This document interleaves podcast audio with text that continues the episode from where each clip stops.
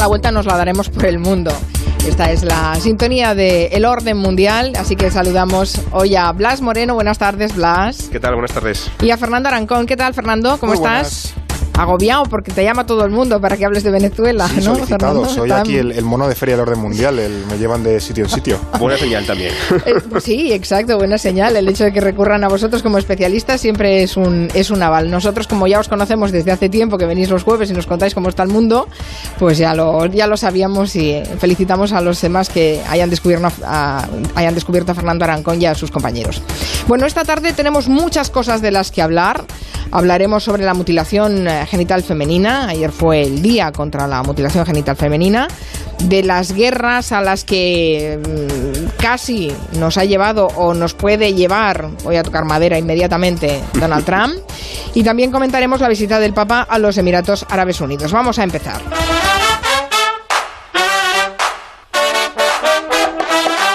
Claro que el tema internacional que está acaparando la atención en los últimos días es Venezuela. Hemos hablado mucho sobre los países que apoyan a Guaidó, pero ¿qué pasa con los que no lo hacen? Varios oyentes nos mandan preguntas sobre el tema. Por ejemplo, ¿por qué México se ha abstenido de reconocer a Guaidó? Eh, sobre Italia, Sebastián pregunta por qué no reconoce la presidencia de Guaidó. Y con respecto a China, Rusia y Turquía, que están siendo aliados clave de Maduro, Juan Carlos pregunta qué intereses tienen estos países en Venezuela. O sea que habéis tenido una avalancha, ¿no, eh, Fernando? Sí, aquí hay muchas preguntas en una, así que vamos a ir poquito a poco, aunque intentemos eh, responderlas todas. Por ejemplo, ¿por qué México se ha abstenido re- de reconocer a Guaidó? Pues hay que tener en cuenta que López Obrador, que podemos considerar un presidente de izquierdas, no ha llegado a alinearse eh, con los países afines a, Maduro, como Nicaragua o Cuba o Bolivia y demás, y ha buscado cierta neutralidad para tampoco alinearse con Estados Unidos, ¿no? Em, la ventaja de esta posición, porque tiene ventajas, como también ha hecho, por ejemplo, Uruguay, es poder servir de mediador o de lugar eh, neutral si hubiese unas hipotéticas conversaciones como parece que se están planteando, ¿no?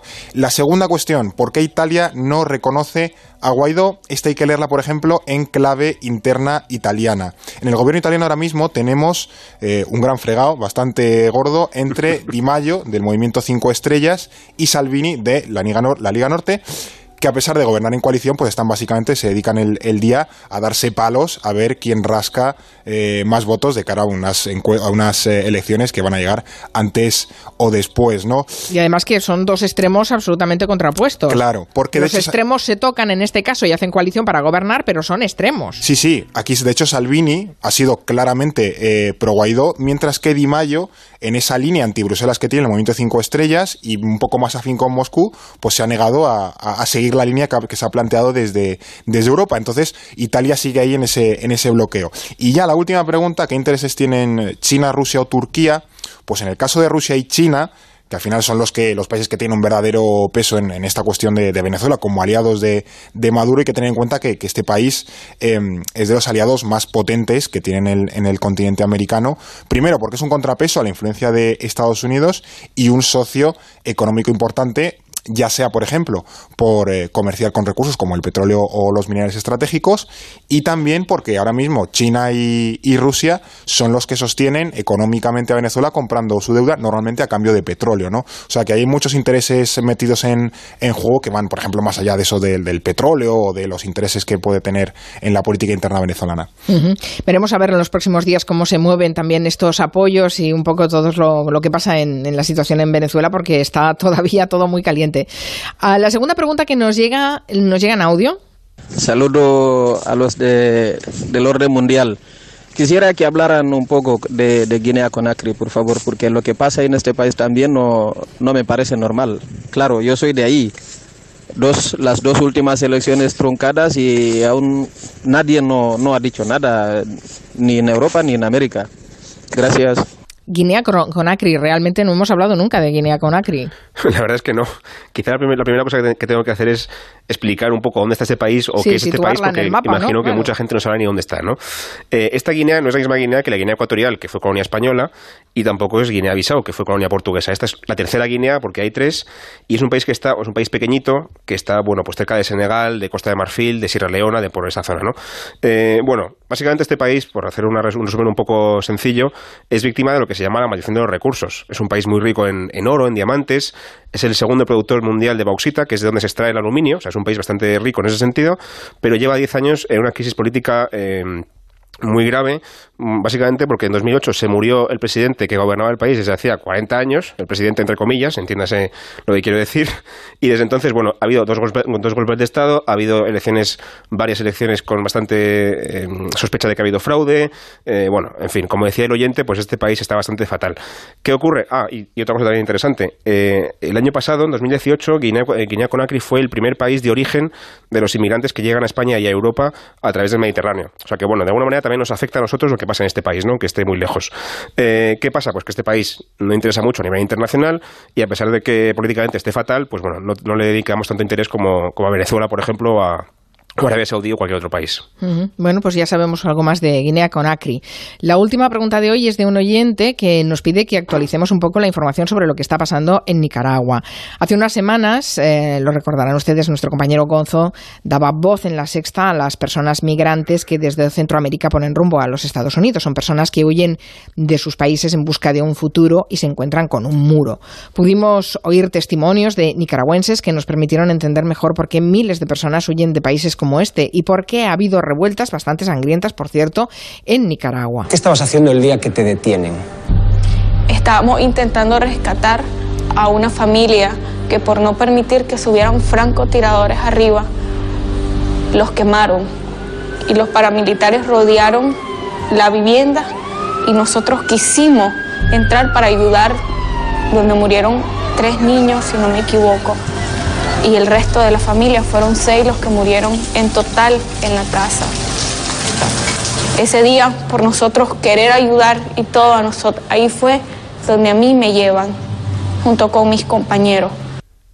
¿Qué está pasando en Nicaragua? Bueno, la continuación de este audio más es tremenda, o sea, ya y cuenta todo lo que le hacen en, en una cárcel nicaragüense. Em, por contextualizar un poco a los oyentes, en abril del año pasado recordemos que hubo unas protestas bastante importantes en, en Nicaragua contra una reforma de pensiones que planteó el presidente Daniel Ortega, que a pesar de que retiró la reforma, se le volvió en contra y ya la gente quería la, renuncia del presidente, que lleva ahí muchísimos años eh, gobernando. Es un fijo discontinuo, que digo yo. Eh, sí, sí, además, eh, sí, una cleptocracia estas que se van, pone a la mujer de vicepresidenta, bueno, un régimen totalmente endogámico, que al final, bueno, esas revoluciones traicionadas, ¿no?, que ocurren en muchos sitios. Y estas protestas, pues se reprimieron bastante duramente y dejaron más de 300 muertos, ¿no?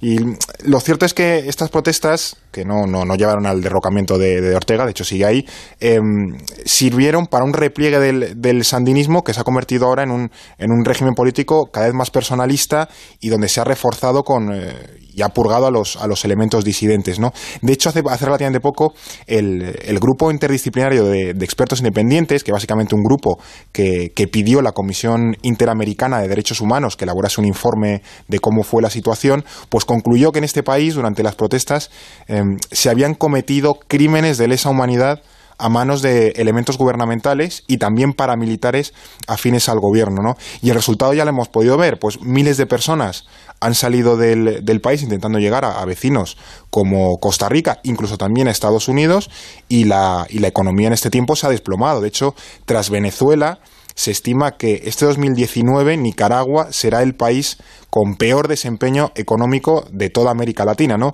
Por tanto, la, situación ahora mismo en el país está totalmente estancada políticamente y, y de hecho va para mal porque no, no hay ninguna salida a, este, a esta tensión y este conflicto. Nos dicen a través de Twitter, dice un oyente Gelo, dice, ¿y lo que está ocurriendo en Honduras? Bueno, a ver, vamos de uno en uno, ¿eh? Quiero decir que no podemos ocuparnos ahora de todos los países centroamericanos en una sola tarde. Pero bueno, apuntadlo porque mm. Honduras también está en una situación bastante interesante. Si hay algún oyente que tiene algún interés en saber qué es lo que está pasando o quiere que alguien eh, del orden mundial le explique alguna cosa de política internacional, que sepa que lo pueden preguntar y lo pueden pedir a través de nuestro WhatsApp de Hello, el 638-442-081, a ser posible en horas de programa. Después les recuerdo también los correos electrónicos para hacer esas consultas a través del mail.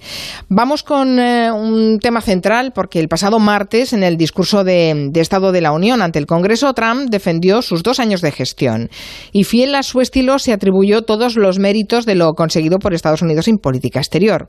Y ojo a lo que dijo sobre Corea. As part of a bold Y como parte de nuestra nueva diplomacia audaz, seguimos con, con nuestro impulso histórico para conseguir la paz en la península coreana.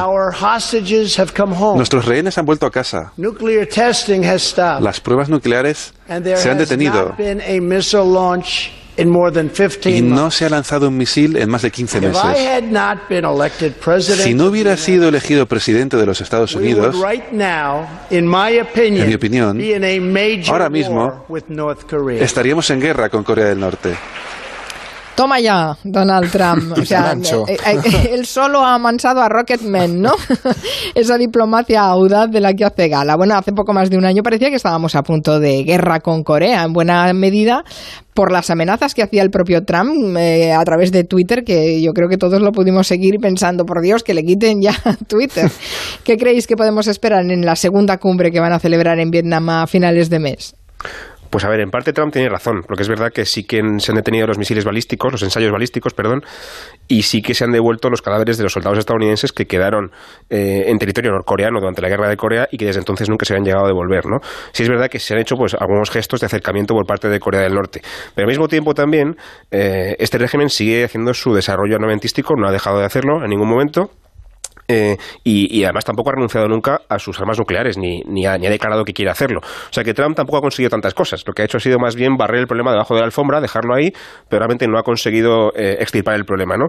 ¿Qué pasa? Recordemos que la, carrera hacia las elecciones estadounidenses de 2020, las presidenciales de 2020, de alguna manera ya han empezado. ¿no? Y a Trump, que es un, es un, es un político muy impopular en su país, le interesa eh, claramente tener algún éxito, alguna, algún, algún mérito que, que atribuirse en política exterior, porque política nacional, bueno, pues no tiene tantos que, de los que fardar, ¿no? Entonces le interesa muchísimo hacerse la foto con Kim Jong-un y, de alguna manera decir hemos conseguido un acuerdo y tal. Kim Jong-un sabe esto y, es muy listo y lo quiere aprovechar y sabe que si se hace la foto con, con, Trump, igual a cambio puede conseguir alguna concesión de él, ¿no? Que fue lo que pasó en la cumbre de Singapur. ¿Qué puede pasar en la cumbre? Bueno, pues yo creo que, que puede que pase como la última vez, que firmen algún papel poco concluyente sin, ninguna, sin ningún tipo de requisito, digamos, oficial eh, obligatorio y nada y que se quede el tema ahí y ya está. O puede ser que Trump intente eh, forzar a Kim Jong-un a que renuncie a sus armas nucleares y como él no piensa hacer eso pues que Trump se enfade como también es su estilo y que volvamos otra vez a la dinámica del Twitter y de, y de la bomba y de la guerra ¿no? bueno no sabemos qué puede pasar pero desde luego es, es peligroso lo que o sea esta cumbre paradójicamente puede, puede hacer que volvamos de nuevo a la confrontación en vez de al diálogo.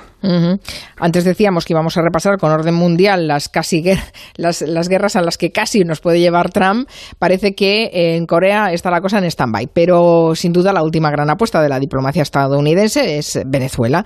Eh, Trump se ha alineado claramente con Guaidó, le ha reconocido inmediatamente como presidente del país, tampoco ha descartado nunca la opción militar. De hecho, han insistido bastante. Son declaraciones que nos han puesto a todos también un poco los pelos de punta. Mm. ¿Creéis que intentará Estados Unidos expulsar a Maduro por las armas? Pues como respuesta corta creo que no. Y ahora viene la respuesta larga. Em, sería una decisión, es decir, considerando que, Estados Unidos, las amenazas de Trump de invadir Venezuela, em, creo que es una decisión estúpida e ineficiente en, muchos aspectos, ¿no? Aunque también es cierto que contra nunca se sabe si le subestimamos o, le sobreestimamos en lo que viene a decir o cómo actúa, ¿no? Lo que sí parece claro es que tanto Trump como, como Bolton, su asesor, eh, mantienen siempre abierta la, opción de una intervención, aunque sea en los discursos, sobre todo para que Maduro yo creo que no, no tenga la certeza de que pueda descartar esa opción, porque eso siempre genera incertidumbre, indecisión y cierto caos en la élite de Maduro, que bueno, eso lo puede aprovechar Estados Unidos o en este caso la oposición de Guaidó.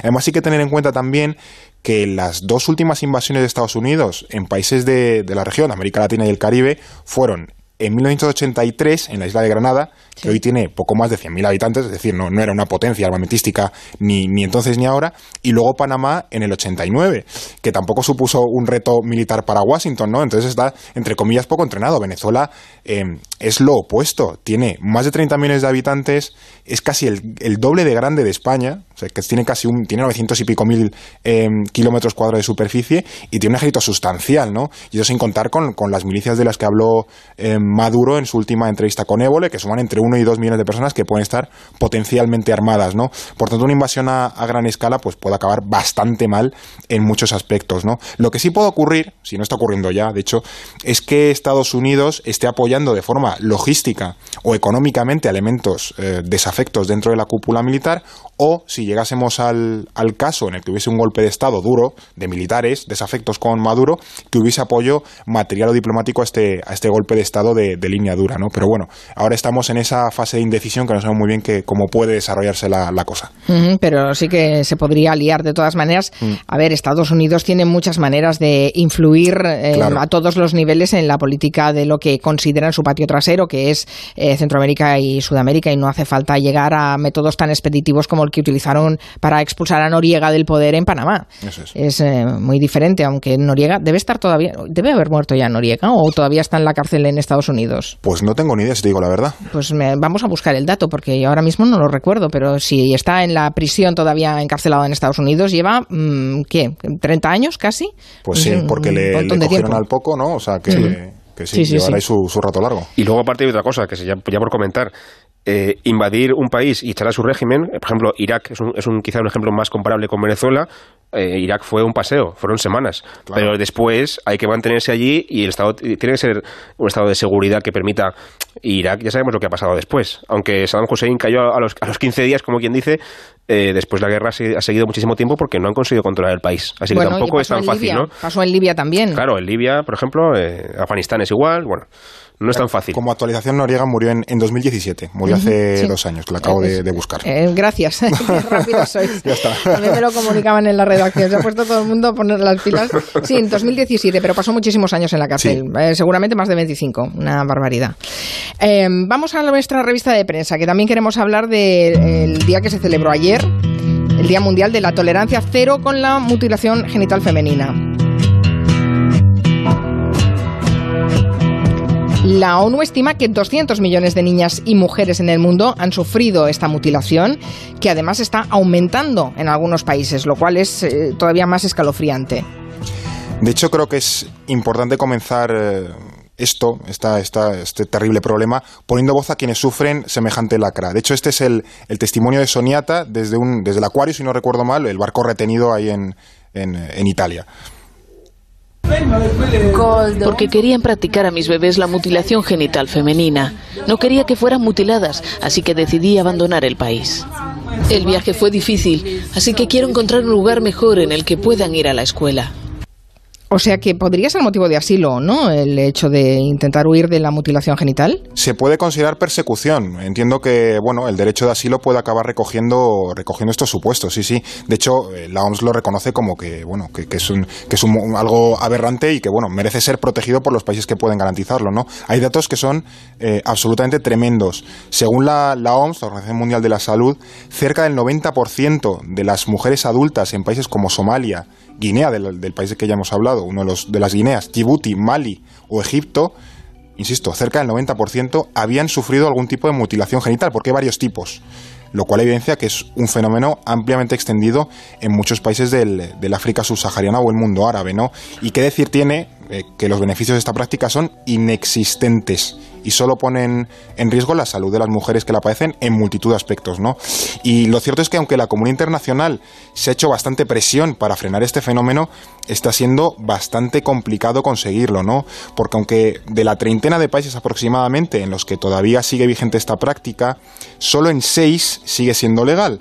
Pero lo cierto es que apenas hay medidas y tampoco castigos para, para reducirla, ¿no? Sobre todo porque estas prácticas al final tienen una lógica cultural y social que están muy arraigadas y que son muy difíciles de reorientar. Y que, por cierto, no tienen nada que ver con la religión islámica, que eso también es, una, es un, un bulo, ¿no? O una idea que está preconcebida y muy extendida, pero no necesariamente tiene algo que ver con el Islam, sino que simplemente sí, es, es, más bien una casualidad más que una causalidad. Etiopía, que es un país que no Exacto. es nada musulmán, es decir, que sí, efectivamente eh, hay varios, varios tipos, ¿no? De hecho, el, el gran reto viene ahora por, por, la explosión demográfica de, África, ¿no? Que se está produciendo en, este continente y que es un factor que sin duda eh, eh, hará aumentar el número de mujeres que sufren estas prácticas solo por el hecho de que van a nacer muchas, muchas más eh, niñas y sobre todo si no se consigue reducir la influencia de la mutilación genital femenina, pues evidentemente no, no se consigue compensar este, este problema. No hay nada que justifique esa barbaridad y esa aberración, salvo el interés de mantener a las mujeres absolutamente sumisas y controladas. Es así, pero que cuesta muchísimo luchar contra eso. 200 millones de niñas y mujeres en el mundo que han sufrido la ablación, la mutilación genital femenina, eso cuando no han sufrido cosas peores como la infibulación y, y otras eh, atrocidades. Más cosas. El Papa Francisco ha estado esta semana de gira por los Emiratos Árabes Unidos. Es la primera vez que un Papa visita la, península arábiga, ¿no? Y, creo que no se ha librado de las críticas desde quienes dicen que legitima la monarquía absoluta a los que creen que, presta poca atención a los cristianos, que, los hay en los países árabes. ¿En qué situación viven los cristianos en esos países? Bueno, cambia mucho de país en país, ¿no? En el caso de Emiratos, la verdad es que, por ejemplo, al contrario que en Arabia Saudí, que es, que es el país vecino y que, y que es mucho más restrictivo, mucho más duro con, con las minorías, religiosas que no son eh, musulmanas. Recordemos que Arabia Saudí es el hogar, digamos, es el, es el país en el que se sitúan los principales lugares sagrados del Islam. Emiratos Árabes Unidos, eh, quizá por fuerza, ahora explico por qué, es mucho más tolerante. Hay que tener en cuenta que este país eh, tiene una población que mayoritariamente es extranjera. O sea, la mayor parte de la gente que vive en el país no es emiratí, no tiene, no tiene pasaporte emiratí, porque es un país poco poblado, y que, y que por su desarrollo económico, por el tema del petróleo sobre todo, ha necesitado siempre de muchísima gente extranjera pues para la industria petrolífera, para la construcción, etcétera, ¿no? Y, buena, y buena parte de esa gente que viene de fuera son, son cristianos, ortodoxos, católicos, protestantes, etcétera, ¿no? Entonces, bueno, este país sí que es más tolerante, se permiten la presencia de iglesias y el culto eh, cristiano, y, a día de hoy la población eh, cristiana en el país es un 12%, es la primera minoría religiosa después, de, después del Islam, ¿no? Entonces, bueno, eh, existen iglesias, como decía, eh, pero sí es verdad que eso tampoco les da libertad absoluta. Está prohibido, por ejemplo, em, mostrar símbolos religiosos eh, minoritarios, como por ejemplo la cruz eh, cristiana en público, ¿no? O que la iglesia tenga una cruz en la calle, en principio, hasta donde tengo entendido. también está prohibido hacer proselitismo, intentar que la población musulmana se convierta a otra religión, ¿no? Y también está prohibido, por cierto, que, mm, que una mujer musulmana se case con un cristiano, porque en principio supondría que se tenía que convertir. En conclusión, vamos, que hay, hay cierta libertad, eh, hay tolerancia religiosa mejor que libertad, pero la libertad mm, religiosa tampoco es 100%. Eh, se, se, puede, se puede vivir allí, pero tampoco lo digas muy alto, por, decirlo así. Ah, vayamos a, Irán, porque también hay una historia curiosa con la que cerraremos hoy nuestra revista del orden mundial. El ayuntamiento de Teherán, la capital de Irán, acaba de prohibir que se paseen perros por las calles. ¿Por qué? Bueno, eh, porque lo consideran algo impuro. Eh, el perro es un animal impuro en el, en, el, en el Islam y los argumentos que han intentado dar desde, desde el Ayuntamiento de Teherán, que son un poco, bueno, bizantinos, ¿no? Eh, es que, em, por ejemplo, los, pasar a los perros por la calle es una influencia occidental y como ellos eh, deben mantener su identidad eh, propia, también muy relacionada con, con, el Islam, pues eso de la influencia occidental, de andar paseando un ser impuro por la calle, pues eh, no se puede permitir, ¿no? Y también han llegado hasta prohibir que vayan los perros, llevarlos en el coche. O sea, que han, intentado ahí hacer unas cosas un Lo que están buscando también es desincentivar que la gente tenga un perro como mascota. Sí, parece más eso, ¿no? también. Claro, claro. Sí, porque el país está pasando dificultades, también eh, lo han llegado a decir, es que se gastan muchos recursos en alimentar a los perros, ¿no? O sea que bueno, ahí hay un poco de, polémica, pero lo intentan camuflar ahí como de influencia occidental, pero bueno, viene a ser un poco de, conservar ciertas tradiciones, sobre todo los políticos de línea más dura. Lo de la influencia occidental es eh, un poco como, como un comodín, ¿no? Es aquello de tú di lo de la influencia occidental y ya, ya vale, ¿no? Pero en Irán es que es un, es, es un clásico. O sea, desde, desde ya la época del Shah, todo lo que pasa malo en Irán, hay incluso, chistes sobre esto, ¿no? Siempre es culpa de los ingleses en su momento o de los estadounidenses ahora, ¿no? Siempre lo que pasa malo es viene de fuera. Y ahora de los perros, la culpa es de los perros. Bueno, que la culpa sea de los otros, eso es un clásico en todo el mundo, normalmente. Bueno, ya saben que pueden hacernos llegar sus preguntas sobre temas internacionales a través del WhatsApp de Hello, el 638-442-081, o mandando un correo a julia en la onda, arroba onda cero punto es, o a contacto arroba elordenmundial.com. Y en las redes sociales del programa y también de los compañeros de Orden Mundial. Gracias, Blas. Gracias, Fernando. Hasta Buena tarde. Próxima. Adiós. Todos nos equivocamos en algún momento, eso no es grave, pero sí es grave equivocarte en creer que el mejor seguro es el más caro. Y yo voy a definirte eh, mutuarte, que es irte a la mutua y tener lo mismo por menos dinero. Eh, vete a la mutua con, con cualquiera de tus seguros y te bajan su precio, sea cual sea. Llama al 902 555 485 902 555 485. Vamos, mutuate.